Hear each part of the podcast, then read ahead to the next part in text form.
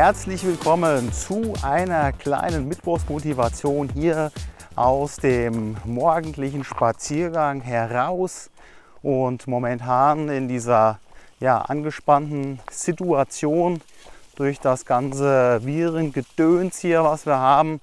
Überall hört man nur von schlechten Nachrichten und ich frage mich natürlich, äh, ergibt es irgendeinen Sinn für die Menschen, da sie permanent von schlechten Nachrichten bespielt werden? Und ich glaube, das schürt einfach nur mehr die Angst äh, um alles und die Unsicherheit, die halt auch gerade so da ist.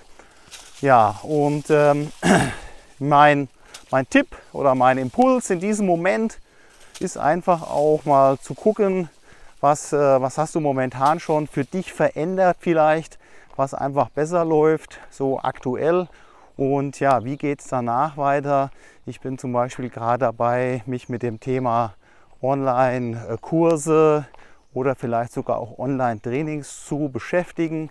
Ich werde mir nachher mal, ich werde mir nachher ein Webinar anschauen, wie man Webinare macht, um einfach so ein paar, ja, auch Impulse zu bekommen, wie es danach weitergeht, wie kann ich ja, diese Krise dann doch irgendwo halt oder wie kann ich Chancen aus dieser Krise äh, nehmen, finden, wie auch immer. Not macht ja bekanntlicherweise erfinderisch, um danach wieder gestärkt durchzustarten. Und das momentan alles scheiße ist, wissen wir ja sowieso.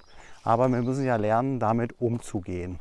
Ich verlinke da oben nochmal ein Video. Ich habe nämlich mal einen Auftritt gemacht, der bei mir ja angeblich äh, ein bisschen so völlig in die Hose ging.